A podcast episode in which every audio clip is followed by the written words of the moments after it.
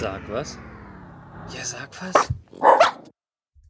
Hallo und herzlich willkommen zu einer neuen Ausgabe von Sag was Geek Talk Episode 221. Hallo August und hallo Matze. Hallo Peppi. Hallo an unsere Zuhörer. Wir haben eine Wiedergänger-Episode. Das ist ja eigentlich so ein Begriff für Vampire oder für Untote. So schlimm ist es dann nicht. Aber wir sehen heute viele Themen, die irgendwie schon mal da waren. Gerade so zu Beginn. Was ist denn dein Highlight dieser Episode? Mein Highlight ist das neue Zelda, das neue alte Zelda auf der Nintendo Switch und zwar Skyward Sword. Okay, dann haben wir unsere Highlights beide gleich zu Beginn, beziehungsweise ich bin mir nicht sicher, weil meine Hi ich will über den Flugsimulator sprechen von Microsoft. Das ist eigentlich eher was Negatives und äh, ich habe bei Jupiter's Legacy reingeschaut, dann machen wir das einfach zum Highlight. Aber wir starten mit Zelda. Erzähl. Genau. Muss ich wir wieder ja die Switch anwerfen? Ja, immer mal wieder ist es schon okay. Äh, wir haben ja vor vier Wochen, äh, vier Monaten, glaube ich, als das Spiel angekündigt wurde, schon drüber gesprochen, wo du gesagt hast, es gibt ein neues Zelda und du warst, glaube ich, ein bisschen enttäuscht, wenn ich mich erinnere weil du gehofft hast, es ist der zweite Teil von Breath of the Wild, das wir ja alle sehr gefeiert haben und das du ja auch gespielt hast. Und es ist aber nicht der zweite Teil von Breath of the Wild, der ja zwischenzeitlich jetzt auch schon angekündigt ist, sondern es ist die Remaster-Auflage eines sehr alten Zeldas, und zwar einem umstrittenen Zelda, und zwar Skyward Sword von der Nintendo Wii. Ähm, da muss man dazu sagen, das Spiel kam, glaube ich, 2013 auf den Markt.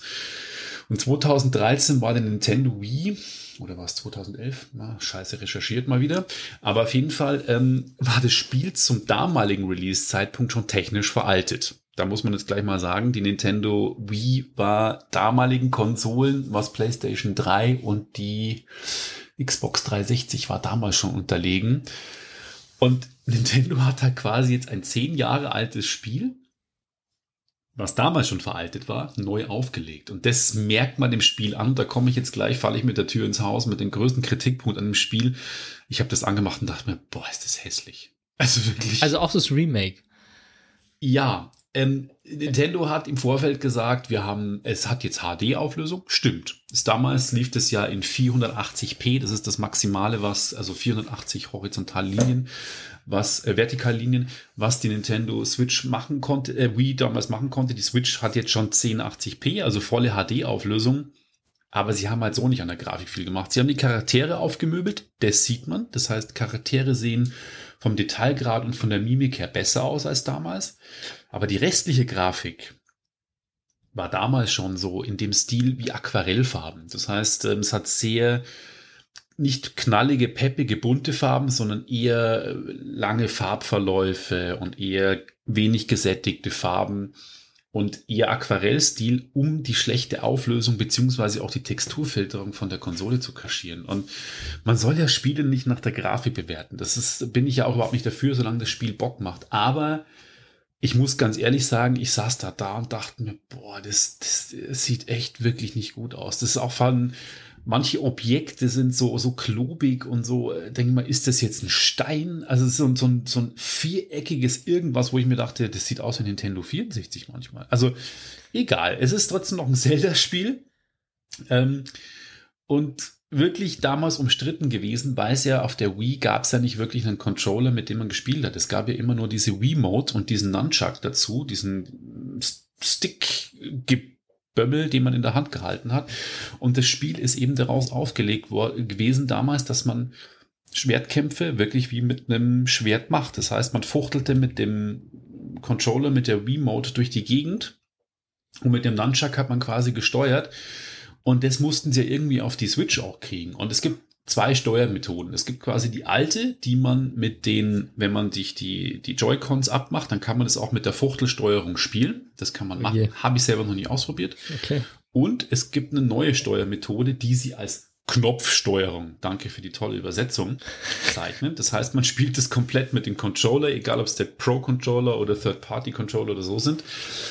Und das Schwert liegt nicht auf einem Button. Weil normalerweise war es bei Zelda immer so, man drückt die A-Taste und er schlägt mit dem Schwert zu. Ja. Jetzt ist es der Stick. Das heißt, wenn man den, den rechten Stick nach rechts äh, drückt, dann Bitte macht was? er einen Rechtsstreich, nach links einen Linksstreich, nach oben einen Obenstreich und nach unten einen Untenstreich. Eigentlich intuitiv, aber trotzdem sehr ungewohnt für das, wenn man klassische Zeldas kennt und auch andere Spiele, in denen man kämpft. Weil da liegen dann meistens die Angriffsbuttons auf den R-Buttons oder auf den A-Buttons und Na, ich muss schon sagen, da habe ich schon meine zwei Stunden gebraucht, bis ich da mit dieser Steuerung klarkam. Es Das gab schon tatsächlich mal ein Spiel, das in die Richtung geht. Das war so ein Ritterspiel und da hast du quasi die Kämpfe über das Nummernpad der Tastatur gemacht. Also wenn du quasi 1.9 gedrückt hast, dann hat er halt von links oben nach rechts oben von links unten nach rechts oben geschwungen. Also du konntest quasi mit den äh, immer sagen von also mit 1, 2, 3 war halt links, re äh, Mitte und rechts und dann konntest du von unten nach oben quasi, ob er halt tief schlägt, mittig schlägt oder von oben schlägt. Das Ja. hat Also es ist schwierig. ungewöhnlich, dass es sowas gibt, aber es ist jetzt vom Spielgefühl seltsam. Vor allem auf der Konsole. Naja, und ansonsten- mal, ne? Bitte? Vor allem auf der Konsole nochmal extra. Also mit einer Tastatur hast du vielleicht doch nochmal mehr Möglichkeiten, wo du sowas eher verzeihst. Aber auf der Konsole sind wir es einfach gewöhnt. Ein vielleicht noch leichter Schlag und fester Schlag, aber recht viel mehr dann auch nicht. Ja. Grundsätzlich funktioniert, ich habe es eben wie gesagt noch nicht getestet, die Bewegungssteuerung auf der, ich habe nur die Kamerasteuerung mit Bewegung mal ausprobiert, das hat relativ präzise funktioniert. Das hat auch, es funktioniert auch präziser laut Tests als auf der Wii damals. Lustiges Detail, damals extra für die Wii gab es einen Aufsatz, das nennt sich Wii Motion Plus. Da konnte man quasi an die Wii-Mode unten so ein Bewegungsgyroskop noch dran stecken, damit die Bewegungserkennung besser war. Und selbst mit der war es nicht hundertprozentig. Ich kenne tatsächlich auch nur eine Person, die das Spiel damals gespielt hat und die hat gesagt, "Hm, das ist echt das schwächste Zelda. Und ähm, es ist immer noch ein gutes Zelda und es hat immer noch das übliche Spieldesign. Das heißt, ähm, es geht darum, Zelda wird entführt, es geht um Link, der der Hauptcharakter ist. Es geht darum, da ein Schwert zu finden und dann mit, mit dem Schildern quasi ähm, zu blocken. Auch das Kampfsystem ist relativ gut durchdacht. Und was interessant an der Geschichte ist, man merkt, dass das eins der Zeldas war, die die ersten Schritte in Richtung Breath of the Wild quasi geebnet haben, weil es zum ersten Mal auch so war, dass Schilder zum Beispiel kaputt gehen können. Das gab es vorher in Zelda noch nie. Okay. Ähm, gewisse Features ähm, sind eben damals getestet worden, glaube ich, und dann haben sie halt gesagt, okay, in Breath of the Wild machen wir das alles perfekt. Es ist ein lineares Zelda, was ich jetzt prinzipiell gar nicht so schlecht finde. Also es wird dann schon noch open-worldig, aber die ersten Dungeons sind so nacheinander aufgebaut. Das heißt, man läuft nicht über eine Weltkarte rum, sondern man fliegt quasi, ich spiele in so einer Wolkenwelt, man hat so einen Vogel, mit dem kann man rumfliegen. Haben sie schon noch toll gemacht, eine stimmige Welt. Und fliegt dann quasi von Dungeon zu Dungeons auf die Erde runter. Man durchbricht dann die Wolken und kommt dann quasi auf der Erde an, unter der, auf der Welt unter der Wolkenwelt und hat dann Vulkanwelt, Wüstenwelt, Waldwelt, wie man es halt von Zelda auch kennt. Mhm. Schon schön gemacht. Und das muss man auch wirklich sagen, nachdem ich, es hat jetzt so geklungen, als ob es ein total furchtbares Spiel ist. Nee, das Dungeon Design, das ist schon wirklich hammergut. Es ist manchmal gut schwer. Also die Rätsel, muss ich sagen, muss man schon auch wirklich gut nachdenken. Ähm, ich hab, muss auch zugestehen, ich habe auch mit jemand anders schon gesprochen, hat auch die Komplettlösung nachlesen müssen, weil es ist nicht immer ganz, ganz easy von den Rätseln.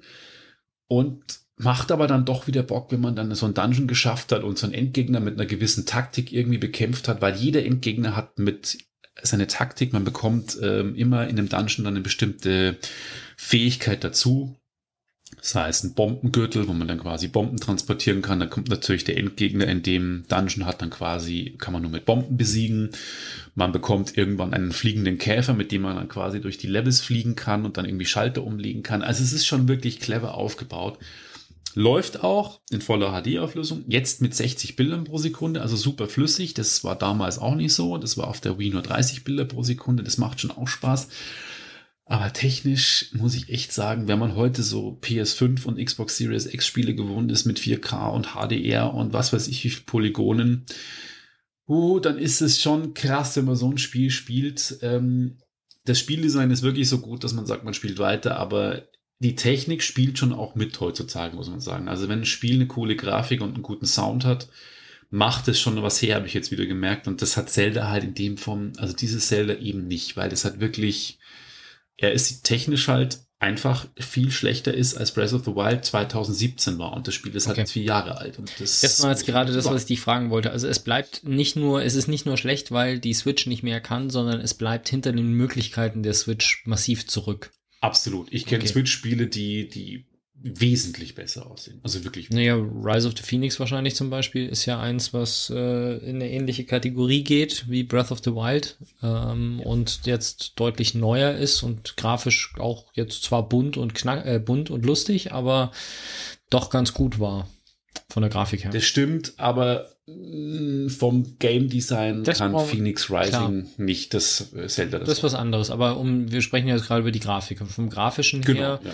ist das einfach jetzt momentan in diesem, in diesem Genre, sage ich jetzt mal, dann doch so das, was man machen kann. Oder wo schon gezeigt Mhm. worden ist, was möglich ist. Ja. Dass das Ende der Fahnenstange ist, sei dahingestellt, aber ja. Genau. Hast du noch was dazu? Sonst würde ich gleich zum nächsten Spiel gehen, das nicht so geil ist, wie ich dachte. Da bin ich jetzt mal gespannt, weil deine Kritikpunkte, die ich da lese, die kann ich so nicht ganz nachvollziehen, aber ich bin gespannt. Also, es geht um den Flight Simulator 2020. Es ist ja der erste Flugsimulator, den Microsoft seit langer Zeit wieder auf den Markt bringt. Es ist der erste Flugsimulator, der jemals auf Konsolen rausgekommen ist. Die alten gab es ja nicht für die Konsole. Und es wurde im Vorfeld halt schon ordentlich Werbung gemacht, wie detailgetreu und super toll und so alles ist. Ja. So. Und seit dem 27. kann man den runterladen. Ich bin ja dann kurz danach, also am 28. und 29. bin ich ja weggefahren. Das heißt, ich habe erst vielleicht zwei Stunden im Spiel und habe auch erst mal so ein bisschen rumgetestet. Aber eine der ersten Sachen, die ich natürlich gemacht habe, war tagsüber von München, also ich habe mir die Uhrzeit auf tagsüber gestellt, damit ich auch was sehe, von München losfliegen und mal äh, nach München rein. Und natürlich hier in meine Ecke, um mein Haus zu sehen und hier so die Gegend mal zu erkunden, wie die von oben ausschaut. Als erstes habe ich das irgendwie versucht mit einer 787. Das hat, ist kläglich gescheitert, weil mit einer 787 langsam über München fliegen, ich sage jetzt mal, das endete in einem Absturz in Neuperlach. mit, mit einer 747? 787, ein Dreamliner. 787. Oder 747? Ja, dann ist ja ordentlich was kaputt. Eine von beiden auf jeden Fall. Ich weiß gar nicht, eine von beiden kann man fliegen äh, im, im Standardpaket, was im, im Game Pass dabei ist. Äh, wie dem auch sei, ich habe dann ein kleineres Flugzeug genommen und bin dann mal so die Autobahn entlang geflogen. Beim ersten Versuch habe ich mich verflogen, beim zweiten Versuch habe ich es geschafft, nach München reinzukommen. Und ähm, da sind mir dann schon so diverse Sachen aufgefallen. Zum Beispiel, wenn du über die A9 nach München reinfliegst, dann kommen vor München ja ein paar Autobahnbrücken. Ja. Und diese Brücken sind schwarz. Also du kannst Schwarz. quasi nicht unter der Brücke durchschauen, sondern du hast quasi die Autobahn und da geht eine Brücke oben drüber und der Hohlraum, wo die Autos durchfahren, der ist schwarz. Hm. Also war der bei mir. Das ist einfach ein schwarzer Fleck. Und dann auch ähm, das ganze Asphaltdesign oder sowas. Da sind halt Bilder dabei, die gemacht worden sind, als da Stau war. Das heißt, du, du, wenn du tief fliegst, du siehst halt auf der Straße stehende Autos und LKWs und da fahren halt dann animierte Autos drüber. Mhm. Dann fehlen in München die Windräder. Wir haben unterdessen Mhm. zwei Windräder in München. Äh, die fehlen beide. Und also zumindest, ich meine, das eine Windrad steht schon seit über einem Jahrzehnt, glaube ich. Und auch das ist nicht da. Die Allianz Arena ist da, das Windrad gegenüber ist nicht da. Und dann ist natürlich das Kartenmaterial halt einfach älter. Also da sind, also das, das Kartenmaterial von München ist bestimmt, würde ich jetzt mal schätzen, fünf, sechs Jahre alt. Also hier sind äh, Baustellen drin, wo unterdessen schon komplett fertig gebaute Häuser stehen, die schon seit Jahren bewohnt sind.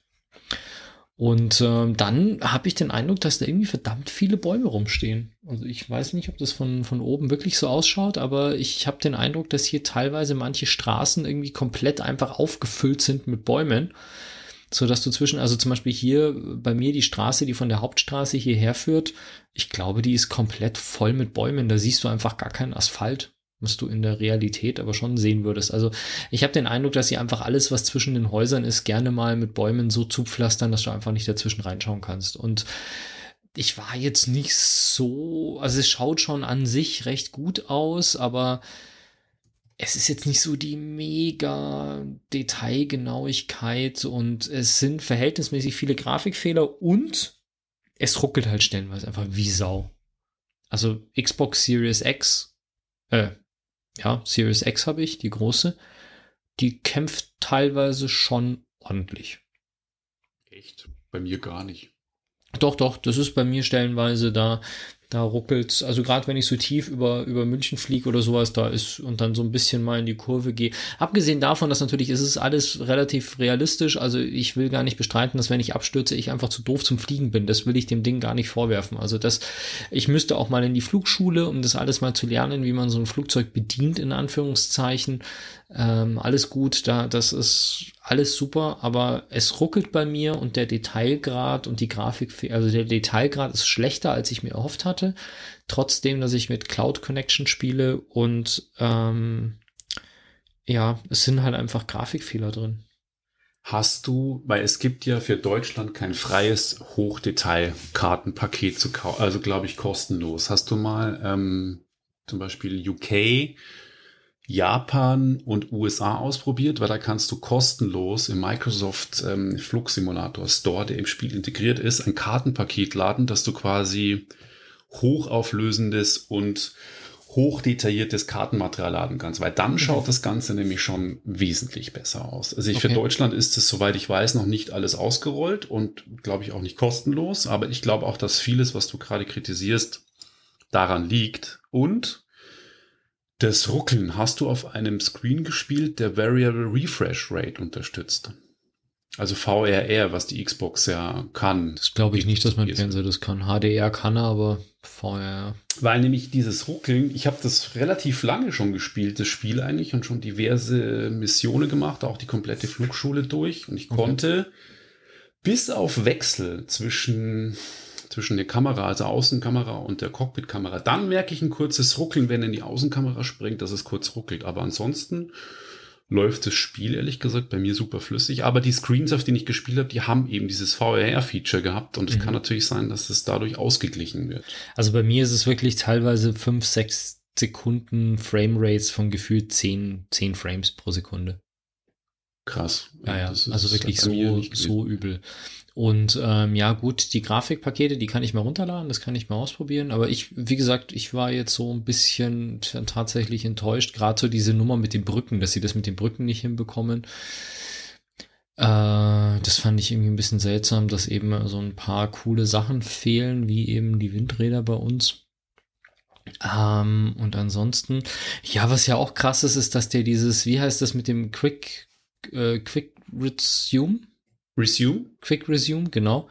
Dass wir das nicht unterstützt. Also wenn ich meine Xbox ausmache, ich brauche immer verhältnismäßig lang und der lädt auch verhältnismäßig lang, wenn ich den starte. Es liegt daran, dass der eine permanente Internetverbindung, glaube ich, braucht ja. und der die immer herstellen muss zu den Microsoft ähm, genau, Xbox. Aber es, es dauert echt lange. Ja, also, ist aber nicht das einzige Spiel. Also es gibt ja viele, die die Quick Resume nicht unterstützen.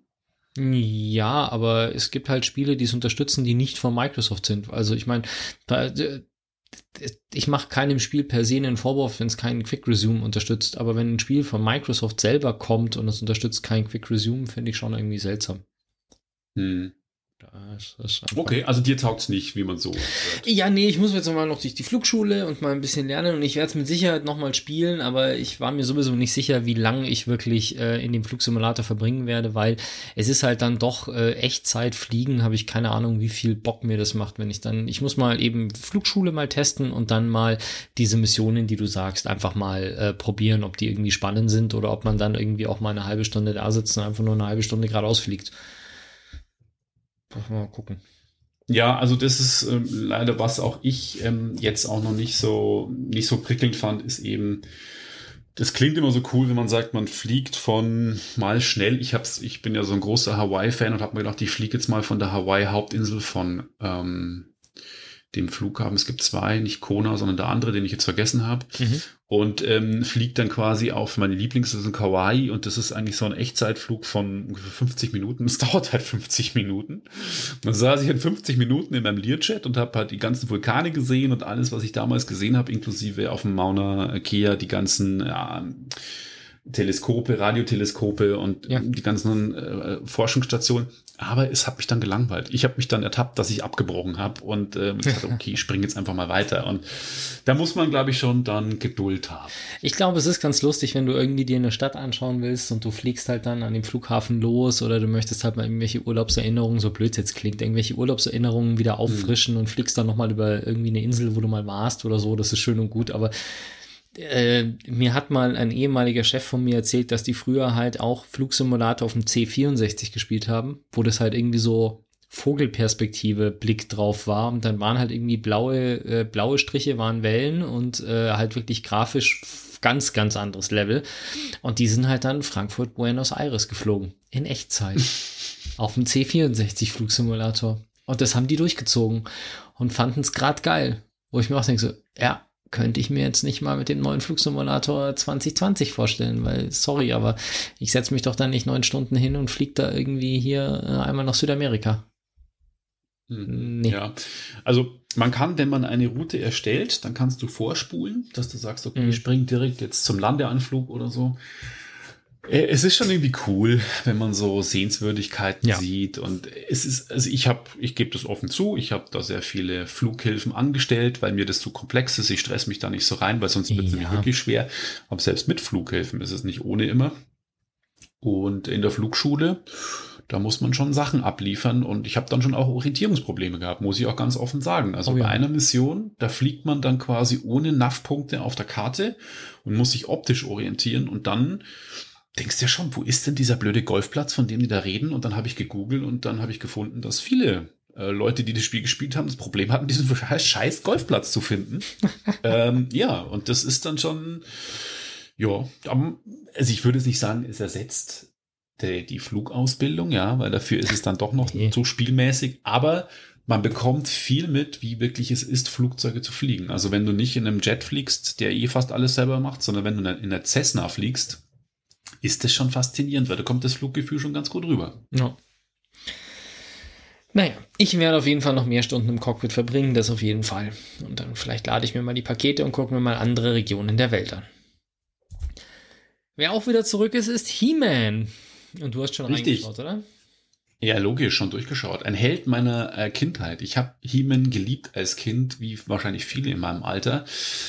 Ähm, habe ich auch cool geguckt, auch. Es gibt, aber ich habe irgendwie fast keine Erinnerung mehr dran. Die Serie von damals, oder wie? Ja.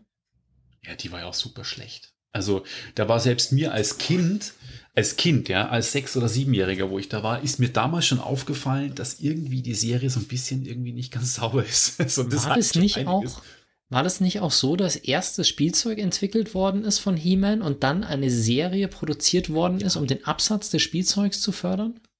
Ja, unter anderem und Comichefte. Und ähm, ah. es gibt eine sehr coole Doku auf Netflix äh, zum Thema Spielzeug unserer Kindheit. Toys That Made Us heißt im Original. Da ist Transformers auch drin und Star Trek und sowas. Und da wird beschrieben, wie eben die He-Man-Figuren entwickelt worden sind. Es ist wirklich so, die haben halt einfach basierend auf Big Jim-Figuren, das waren so Western-Figuren aus den 70ern, gesagt, hey, wir haben hier die Gussformen quasi noch von den Figuren, wir entwickeln jetzt einfach mal neue Figuren bei Mattel da haben sie He-Man-Figuren gemacht, die lustigerweise teilweise alle die gleichen Unterkörper haben. Also von den Proportionen her, die auch nicht stimmen und Oberkörper, bloß andere Farben wie Skeletor und He-Man haben nämlich die gleiche Statur, bloß dass sie halt andere Rüstungen anhaben und auch andere Farben. Und es ist ja auch so absurd, da ist ja keine Konsistenz. Das heißt, der He-Man ist designt wie eine Mischung aus Conan und Luke Skywalker, würde ich sagen. Dann gibt es den Orko, den fliegenden äh, Zauberer, da gibt es einen Man at Arms, einen grünen He-Man quasi, aber der so ein bisschen der Waffenschmied ist. Und jede Figur ist an sich so absurd von seiner Konstitution, von seinen Waffen, von seinen Fähigkeiten, aber das macht auch den Charme aus, weil es eben Figuren gab, die haben einfach gesagt, oh, wir bringen eine neue Figurenserie raus. Der kann jetzt keine Ahnung, sich im Moos verstecken. Das ist der Moose Man, der ist quasi im Grün nicht erkennbar. Dann gibt es den Stinkcore, der stinkt wie ein Stinktier so ungefähr. Und dann konnten sie quasi Figuren rausbringen. Und dann haben sie gesagt, das Marketing, wir brauchen eben, wie du es gerade beschrieben hast, eine Story außenrum. Die haben erst quasi die Figuren entwickelt und dann die Story. Und das merkst halt einfach extrem. Nicht so, hey, ich habe hier eine Welt, die ist richtig geil und jetzt mache ich dann die Figuren dazu, sondern erst Figuren und dann Story. Und das merkst halt He-Man einfach an, dass es so zusammengewürfelt ist und naja, ähm, ist trotzdem Kult geworden, das Spielzeug. Es gab einen nicht mal so schlechten Kinofilm mit Dolph Lundgren in der Hauptrolle, den ich damals im Kino gesehen habe. Das müsste Ende der 80er gewesen sein. Wow. Okay. Ja, und dann gab es immer mal wieder Spielzeug-Neuauflagen, die hießen dann Masters of the Universe Origins.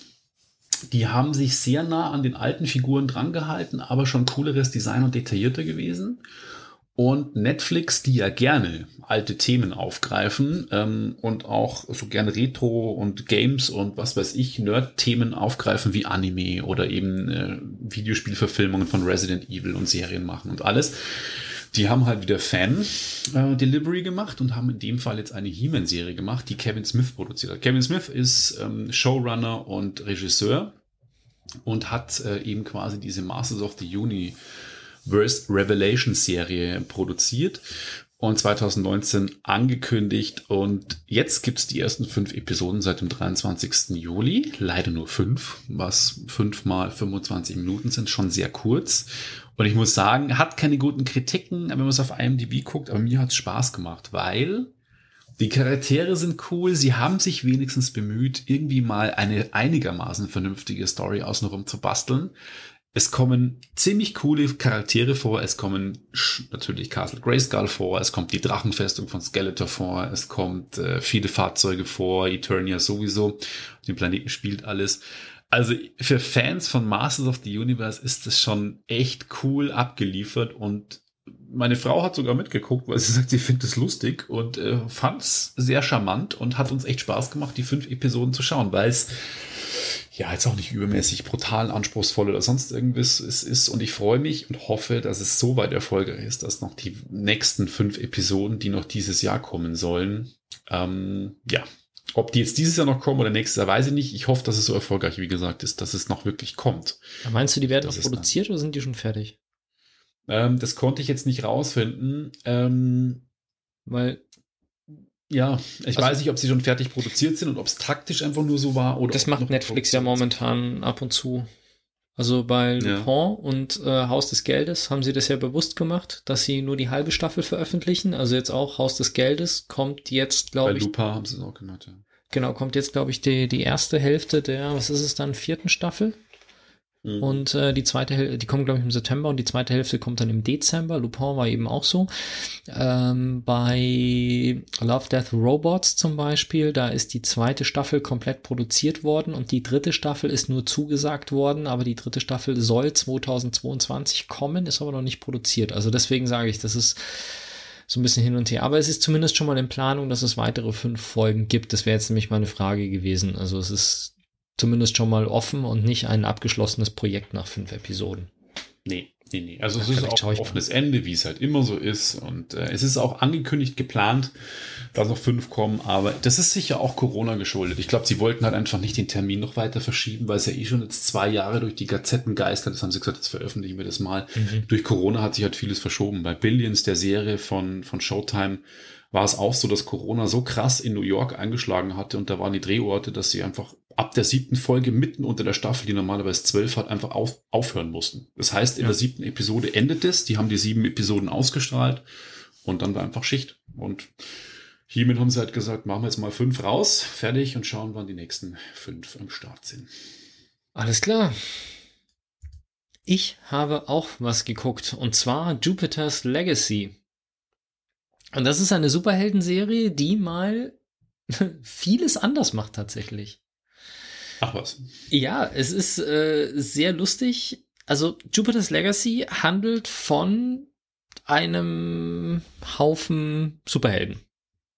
Und zwar im Prinzip von zwei Generationen Superhelden. Also es gibt so den, den älteren Schlag, die alle so aus den 1930er Jahren kommen. Also die sind alle irgendwann um 1900 rum geboren und haben, es sind Menschen, die in den 1930er Jahren ihre Superkräfte erlangt haben. Man, man merkt sehr schnell, dass sie deutlich älter sind. Also das kommt schon in der zweiten Staff äh, Episode oder sowas. Und es läuft immer parallel. Du siehst quasi Anfang, du siehst die Geschichte, wie es dazu gekommen ist, dass sie ihre Kräfte bekommen haben, was ich gar nicht weiß bisher, weil ich die achte und letzte Episode der ersten Staffel noch gar nicht gesehen habe. Die schaue ich mir heute Abend an. Und parallel dazu siehst du, wie es in dem, wie es in der Jetztzeit ist. Und die Jetztzeit, ich bin mir ehrlich gesagt nicht sicher, ob das jetzt wirklich so 2020 bis 2040 spielt oder ob das noch ein Stückchen weiter ist. Das haben sie irgendwann mal gesagt, glaube ich, in welcher Zeit es spielt, aber es kommt nicht so wirklich rüber, weil die haben halt Handys und fahren mit Autos rum, die es jetzt immer noch gibt oder jetzt schon gibt. Also das ist irgendwie jetzt nicht so, dass es so 2200 oder so spielt. Es geht im Endeffekt darum, dass diese erste Charge oder diese erste, dieser erste Satz Superhelden, den es da gegeben hat, der kommt langsam in die Jahre, ist teilweise eben verletzt und deswegen nicht mehr in der Lage, wirklich für Recht und Ordnung zu sorgen. Die anderen werden halt einfach alt, weil sie das jetzt auch schon 90 oder 100 Jahre lang machen. Also dementsprechend müsste das so bei unserer aktuellen Zeit sein.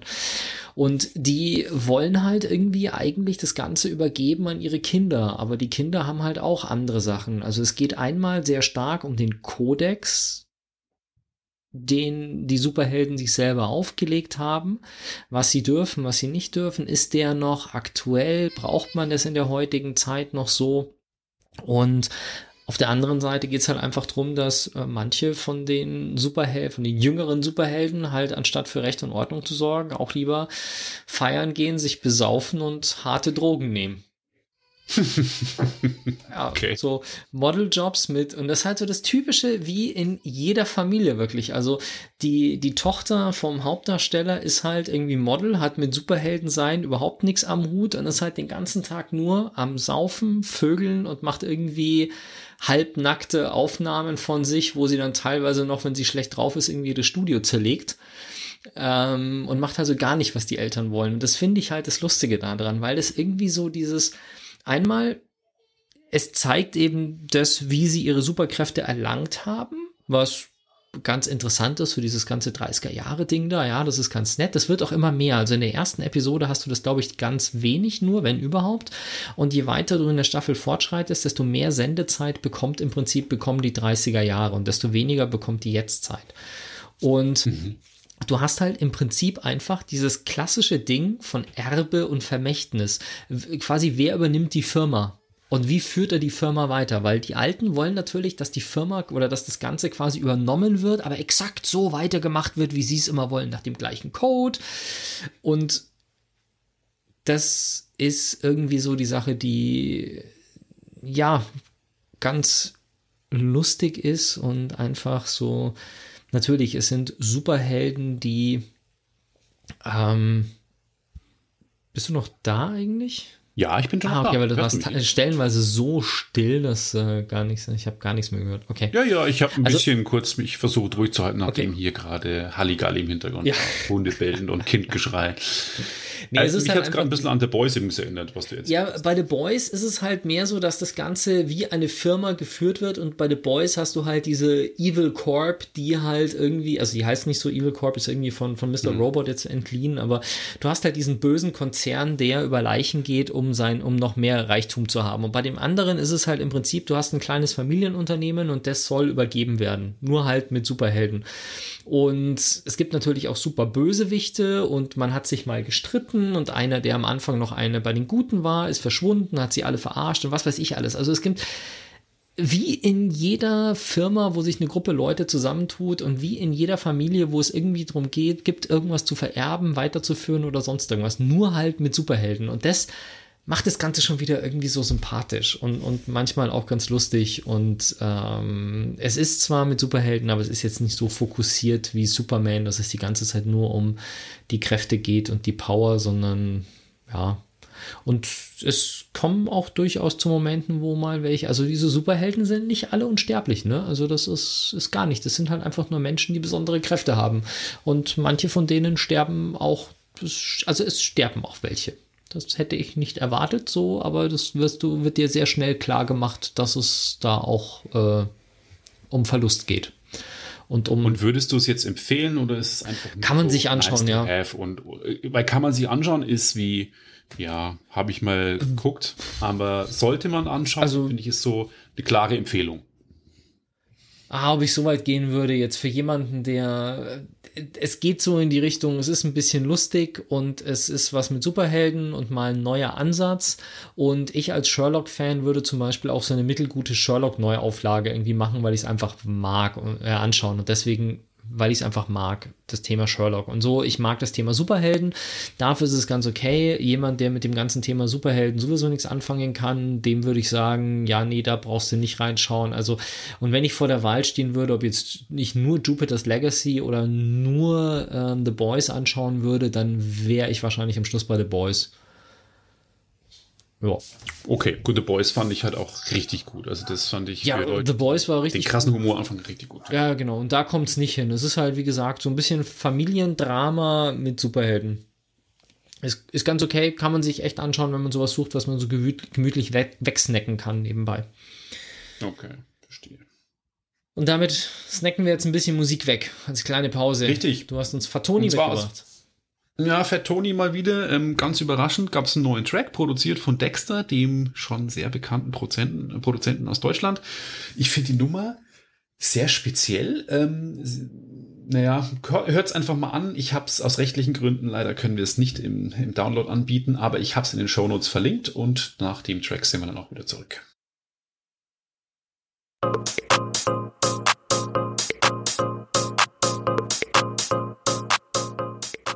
Glaube, jetzt wären bei mir auch Hunde im Hintergrund, kann das sein?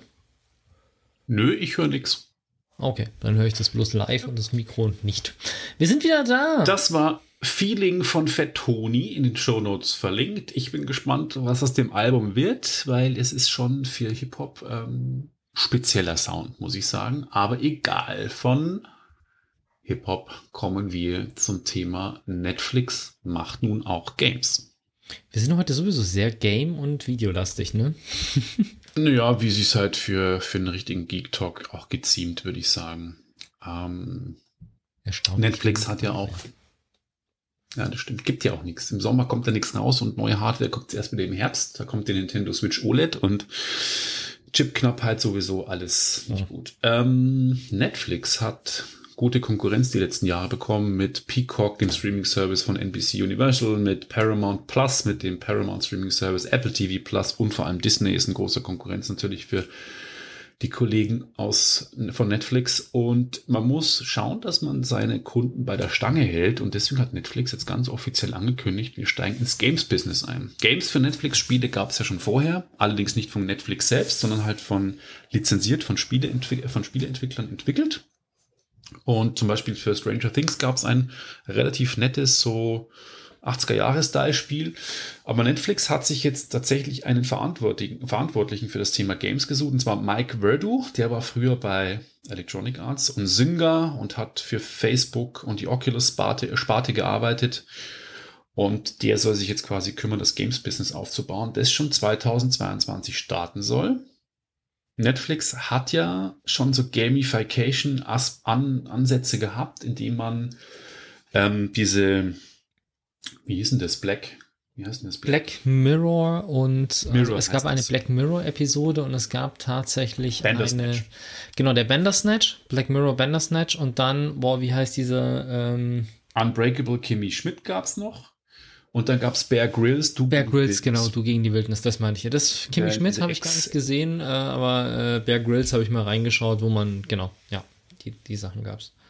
Und das war im Prinzip nichts anderes als so ein Full-Motion-Video-Geschichte, wie es auch in den 80er Jahren schon Spiele gab, wie Dragon's Lair und so. Das heißt, es läuft ein Video ab und an einer gewissen Stelle entscheidest du einfach, was als nächstes für ein Video kommt. Aber wie dieses genau, also Konzept jetzt aussehen die soll, nicht keine kennen, Ahnung man kann da in die Handlung mit eingreifen. Also bei Bear Grylls zum Beispiel, du sitzt halt dann da und dann heißt, okay, gehst du jetzt durch den Fluss oder versuchst du irgendwie über die Schlucht, äh, über dem, mit dem, mit der Liane über die Schlucht zu schwingen. Und äh, dann musst du dich halt entscheiden, oder trinkst du das Wasser, trinkst du es nicht, solche Geschichten. Und dementsprechend geht es dann halt immer weiter und äh, du stirbst oder halt nicht. Und das ja. alles auf dem Fernseher mit der Fernbedienung, also keine Controller oder sonst irgendwas. Also ich fand das witzig, aber für mich ist es halt kein Spieleersatz. Und jetzt bin ich mal gespannt, was Netflix für ein für einen Ansatz fährt, weil sie haben ja die, die Infrastruktur, was das Streaming betrifft. Das heißt, wird es dann wie das Cloud Gaming bei Xbox ähm, oder auch bei Sony oder auch von Google, äh, wie heißt das, Google Streaming Stadia, wird es so sein, dass auf dem Server richtige Spiele laufen, die dann quasi ins Wohnzimmer gestreamt werden und du hast bloß einen Controller in der Hand und steuerst am Fernseher, wo das Videosignal ankommt. Oder sind das wirklich Spiele, die dann in Netflix integriert sind und du startest sie dann dort, so kleine Flash-Spielchen, ich meine, technisch aufwendig können die nicht sein, weil die Geräte, auf denen Netflix läuft, sind ja nicht immer hochpotente Xboxen oder Smartphones, sondern oft auch Flachbildschirme, die nicht so viel Power haben. Deswegen bin ich gespannt, was das wirklich für ein Games-Ansatz wird, den sie da fahren nächstes Jahr. Ich könnte mir vorstellen, dass es schon im Bereich Streaming ist, weil, ja, wir werden sehen. Sie möchten auf jeden Fall keine Titel von großen Spieleherstellern wie EA, Ubisoft oder Activision lizenzieren, okay. sondern eben selber entwickeln. Und ich finde es spannend. Vorerst soll auch keine Preiserhöhung kommen. Das soll jetzt erstmal wahrscheinlich eingeführt werden. Aber ich bin mir ziemlich sicher, wenn dann danach äh, das läuft und dann wird die Preiserhöhung wieder kommen. Und Netflix muss ja auch noch, weil sie defizitär immer noch sind, auch wenn sie viele Abonnenten haben, sie müssen wachsen, sie müssen sich immer noch finanzieren und da bin ich mal gespannt, wie das dann tatsächlich ab 2022 weitergeht. Und wachsen tun sie ja momentan deutlich langsamer, wenn mich nicht alles täuscht. Also wenn sie nicht sogar einen Rückgang von Besuchern, äh, Zuschauern haben, dann wachsen sie zumindest deutlich langsamer als vorher. Da ist neulich irgendwas vorbeigeflogen, dass sie da rückläufig sind. Und auf der anderen Seite, ich muss ganz ehrlich sagen, während ich am Anfang da eigentlich überhaupt nicht drüber nachgedacht habe, bei, bei Netflix unterdessen jeden Monat, wenn, also ich, ich merke es halt einfach an mir selbst. Vor, vor zwei Jahren, wenn ich meine Pay, ich bezahle das mit PayPal und wenn ich meine PayPal-Abbuchung sehe mit hier, du hast gerade Betrag X an Netflix gezahlt, vor zwei Jahren hat mich das nicht gestört. Mhm. Und jetzt unterdessen, ich zahle 17,99 Euro pro Monat für Netflix hm. Und ich muss dir ganz ehrlich sagen, dass ich mir jetzt unterdessen jeden oder jeden zweiten Monat wirklich denke, boah, das ist schon teuer. Ja, es sind 220 im Jahr für das große Abo. Ich meine, wir haben halt auch das höchste Streaming-Abo. Ja gut, aber ich will halt 4K haben. HDR. Aber es ist trotzdem viel Geld. Ich meine, man kriegt aber auch viel. Also ich, ich schaue klar, rein, das sind schon viele Filme, aber trotzdem muss man die sich Sache überlegen, ist, ne? Bei der Menge, die ich momentan fernsehe, die würde ich, glaube ich, auch mit Amazon Prime alleine gut gefüllt bekommen. Oder, ich weiß immer noch nicht, was Disney Plus kostet. Ich glaube aber weniger als die Hälfte. Ja, die, äh, nee, die haben jetzt auch erhöht. Ich glaube, entweder 7,99 oder 9 oder 8,99. Ja gut, aber 8,99 wäre genau die Hälfte von Netflix. Was kostet der Spaß jetzt? Ja, aber es ist auf jeden Fall, also mindestens mal, es ist ein ganzes Stück günstiger. Also es ist 7 ja, 9, Euro. 9, ja, es ist die Hälfte. Ja, ja es ist die Hälfte. Mhm. Und wenn ich jetzt sage, Amazon Prime habe ich sowieso und ich äh, reduziere von 18 auf 9 Euro und gucke dafür die Serien auf Disney anstatt auf, äh, auf Netflix, das ja, da musst halt, du dir aber den Katalog mal von Disney anschauen. Ne? Ja, also gut, das, aber das da wirst halt, du wahrscheinlich enttäuscht sein. Aber allein schon mal die ganzen Marvel-Serien. Und ich bin momentan so, dass ich vielleicht eine Episode am Tag, vielleicht mal alle zwei Tage, wenn ich jetzt mit der Xbox, mit äh, dem Game Pass auch noch ein bisschen zock nebenbei, dann mal einen Abend spielen und dann mal noch irgendwie eine kleine Serie oder so dazu. Ich sag, momentan ist es bei mir einfach so, dass ich glaube, rein von dem, was an, an, an guten Serien geboten ist, ich mit Amazon und Disney genug meine Abende füllen könnte. Hm. Äh, und dafür dann halt, also wie gesagt, ich stelle einfach selber bei mir diesen Wechsel fest, dass von, ja, geil, Netflix und es kostet nur 10, 12 Euro und es ist total geil, was ich alles bekomme, immer öfter der Fall ist, dass ich mir denke, wow, jetzt hast du wieder 18 Euro bezahlt und hast halt verhältnismäßig wenig dafür geguckt. Und in Summe alles zusammen, also ich meine, du zahlst 60, 70 Euro im Jahr für Prime, du zahlst 18 Euro im Monat für, ähm, für Netflix, dann kommen jetzt nochmal 15 Euro für den Xbox Game Pass dazu. Das, das summiert sich schon auch alles, was du da so an Entertainment zusammenlegst. Und da ist dann mal die Frage, wie viel du da im so. Monat, wie viel wirklich ausgeben willst, an welchen Diensten. Vor allem, jetzt sagen wir mal ehrlich, Netflix ist ja jetzt auch irgendwo ähm, auch der Dienst, wo man wirklich sagen kann, okay, jetzt ähm, das mache ich jetzt mal und dann im nächsten, ich deaktiviere es mal. Das dürfte ja eigentlich alles gespeichert bleiben. Also wenn ich jetzt sage, ich deaktiviere es mal für zwei Monate und will danach wieder eine Serie gucken, dann hole ich es mir halt wieder für ein, zwei Monate. Ja, das, das kann man auch machen. Ich habe mir das auch schon überlegt, um ehrlich zu sein. Ähm, ich zahle es halt äh, klar, mit meiner Frau zusammen, das ist, wir sind in einem Haushalt, da ist das nochmal was anderes, wie man es alleine bezahlt im Moment, aber es ist trotzdem zu überlegen und es summiert sich halt auch, wie du es gerade aufgezählt hast, wenn man verschiedene Streaming-Dienste hat, Musikstreaming vielleicht im schlechtesten Fall noch, Ja. Videostreaming, dann ein Game Pass, dann zahlst du permanent für irgendwelche Services, aber am Ende des Tages hast du nichts in der Hand. Ja. Du besitzt ja nichts. Genau. Ja, das kommt dann auch dazu. Also wie wenn du jetzt quasi sagst, ich kaufe mir die Videosammlung, indem ich bei iTunes die Filme kaufe oder woanders, oder ich kaufe mir die Musik ähm, als Download oder CD, dann hast du das ja immer. Aber wenn du irgendwas kündigst, dann ist es alles weg. Genau. Aber lass uns mal zum anderen Thema gehen. Wir haben nicht mehr ganz so viel Zeit. Äh, Xbox Cloud Gaming, wir haben ja schon drüber gesprochen, dass man äh, die Xbox-Spiele jetzt, äh, die man im Game Pass hat, jetzt dann auch auf anderen Geräten wie zum Beispiel äh, iPhones und iPads und sonstigem äh, spielen kann. Und da hat sich PC Games mal hingestellt und hat gesagt, okay, wir testen das Ganze jetzt mal und haben sich verschiedene Spiele angeschaut, die man im ähm, Game Pass spielen kann und haben da das Cloud Gaming ausprobiert und sind schwanken zwischen ist super und unspielbar. Okay, das habe ich auch gehört und das ist schon ein bisschen krass. Ja, die Sache ist halt, wenn du zum Beispiel, und sie haben halt gesagt, okay, Red Dead Redemption 2 Online zum Beispiel ist halt ein Spiel, das per se relativ langsam ist, weil der halt auch träge reagiert. Also selbst wenn du vor der Konsole sitzt, reagiert der langsam. Und da ist natürlich ein Input-Lag nicht so gravierend, wie wenn du einen schnellen Shooter wie Halo spielst oder irgendwie Forza Autorennen. Weil bei einem Ja. Autorennen, wenn du da irgendwie eine Rennstrecke fährst mit 250 km/h und du hast halt eine halbe Sekunde Input-Lag, das ist halt der Unterschied zwischen du hast die Kurve und du hängst an der Mauer. Während bei Mhm. du bist im wilden Westen und ziehst den Revolver aus der äh, aus dem Holster und zielst und schießt, da ist der Input-Lag jetzt nicht so gravierend. Und da sind die halt drauf gekommen, dass es, ja, es, es schwankt halt ziemlich stark. Es ist ja, soweit ich weiß, auch noch alles in der Beta. Aber es ist, also, es kann jeder probieren und äh, es sei dem, es sei gesagt, wenn ihr Probleme mit dem einen oder anderen Spiel habt und ihr wollt euch aber auch unterwegs auf dem iPad vielleicht die Zeit vertreiben, dann der Tipp, also was wir momentan daraus mitnehmen können, ist, es funktioniert nicht ohne Input-Lag, es ist nicht gut für alle Spiele und wenn irgendein Spiel euch nicht taugt, probiert einfach mal ein anderes Spiel aus. Kann man, glaube ich, so sagen. Erzähl uns von einem Disney-Film. Komm.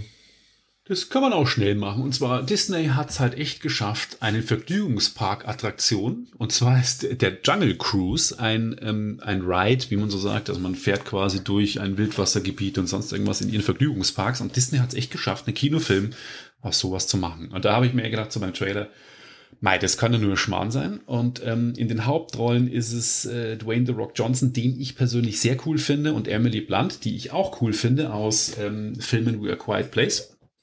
Und ums Fazit vorwegzunehmen, mal wieder, ich fand den Film erstaunlich sympathisch. Das ist eine Mischung aus Fluch der Karibik, auch ein Disney-Film, und Indiana Jones. Es geht darum, quasi im Amazonas soll ähm, was gefunden werden, und zwar mit der Träne des Mondes. Das ist eine Pfeilspitze und da gibt es irgendwie einen sagenumwobenen Schatz, der quasi gefunden werden muss. Eine Medizin, die der ewige Jungbrunnen ist, sowas wie der Heilige Gral Indiana Jones 3.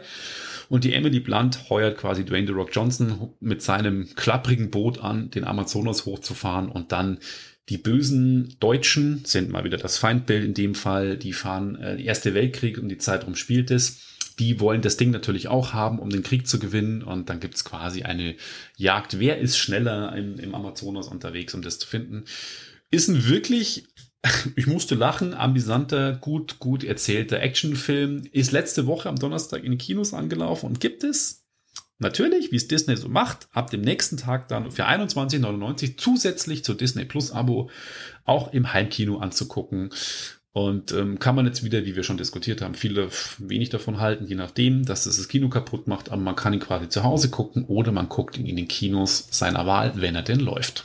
Und ich kann ihn empfehlen als unterhaltsamen Abendfilm. Okay, ich kenne es auch nur so, dass erst Filme da sind und dann irgendwelche Rides gebaut werden. Und ähm, wer tatsächlich nicht viel davon hält, von dieser Veröffentlichungsform, ist anscheinend Scarlett Johansson. Die verklagt Richtig. nämlich anscheinend gerade Disney auf äh, entgangene Einnahmen äh, durch diese schnelle Veröffentlichungen im VOD.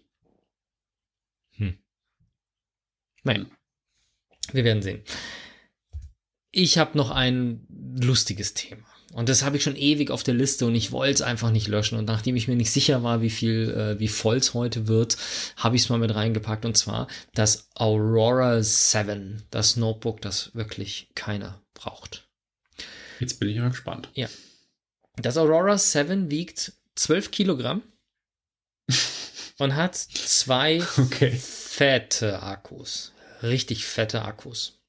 Und dafür, die halten auch, also im normalen Betrieb, äh, schaffen die es, das Aurora 7 auch 30 bis 60 Minuten äh, zu powern. Also beides zusammen. Mhm. Also ist schon was ordentliches. Also das ist Ja. gewichtsmäßig, passt. Also kann man noch tragen.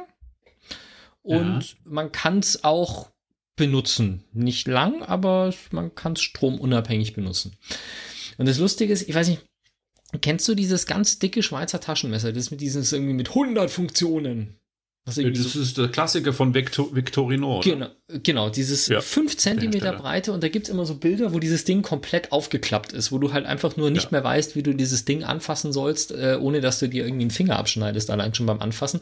Und ungefähr so schaut dieses Aurora 7 auch aus.